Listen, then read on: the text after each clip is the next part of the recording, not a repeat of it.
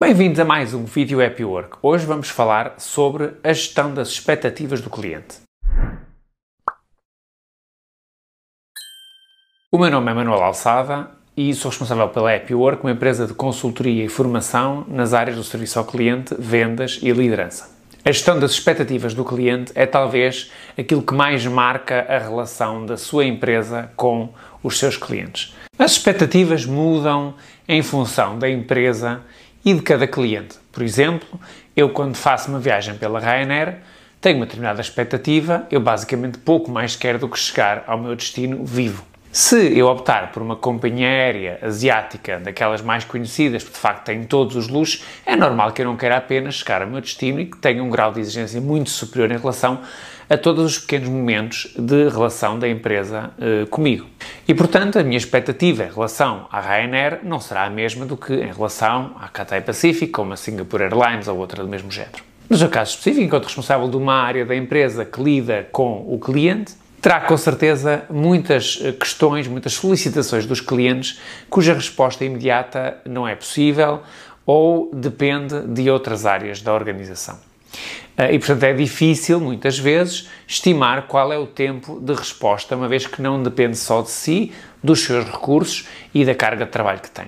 Se a sua equipa consegue por exemplo, tratar os e-mails que lhe chegam em 24 horas, razoavelmente, então assuma com os clientes o compromisso de que, sim senhor, irão ter uma resposta em 24 horas. Isso é melhor para si, porque torna também mais exigente, e o cliente já sabe o que espera.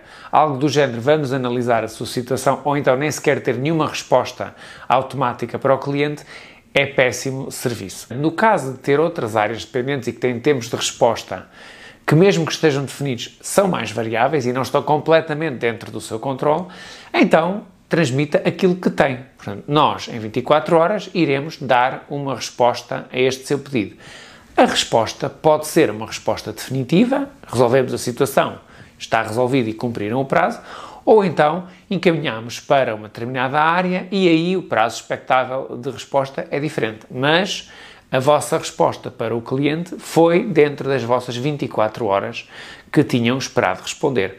Claro, não podem, neste último caso, dizer ao cliente em 24 horas vamos-lhe resolver a situação, se sabem que uma parte dos assuntos não ficará resolvido no imediato e o mais que conseguem fazer é dar uma resposta uh, nessas 24 horas. Até podem ser um bocadinho menos ambiciosos, se virem que nem sempre consegues 24 horas e às vezes a coisa descarrila um bocadinho, por vários motivos, até podem dizer um prazo superior, não falhem ao prazo que vocês assumem, digam que são 48 e depois cumpram 24 e toda a gente está bem com isso. Tem que ser um prazo razoável, não vão dizer ao cliente que um prazo expectável de responder ao e-mail são 4 meses e meio, porque isso não vai correr bem, mesmo que vocês só demorem dois dias depois, entretanto já perderam aquele cliente só com o facto de assumirem que demoram 4 meses e meio a responder normalmente a um e-mail.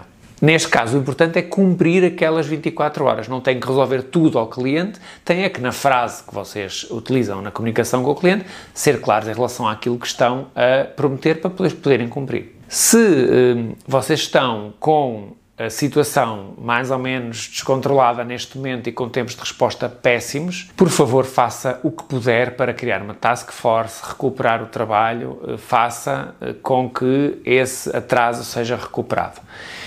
Porquê? Porque quanto mais tempo tiver o trabalho atrasado, mais tempo ele se vai atrasar, porque isto é uma bola de neve. Cada pessoa que não tem uma resposta num prazo razoável vai insistir segunda, terceira, quarta vez por aquele canal ou por outro até que falem com ele. E o cliente não fica à espera do e-mail não sei quantos dias sem nenhuma resposta. Ele vai insistir várias vezes, deixa de ter o e-mail, passa a ter 5, 6, 7, 10 para responder com a mesma equipa que tinha antes. Portanto, arranje uma forma de responder no imediato às solicitações para não tornar a coisa muito pior no futuro. Se tem tempos muito variados de tratamento, mas é relativamente simples de catalogá-los, ou seja, determinado tipo de assuntos, imaginemos de um determinado produto, são normalmente rápidos e outras solicitações de um outro produto, por exemplo, são normalmente mais lentos porque o serviço é mais complexo ou pelo que for, então, ou criem endereços uh, diferentes, ou criem formas de contacto diferentes, para que as pessoas possam fazer o encaminhamento dos, das suas solicitações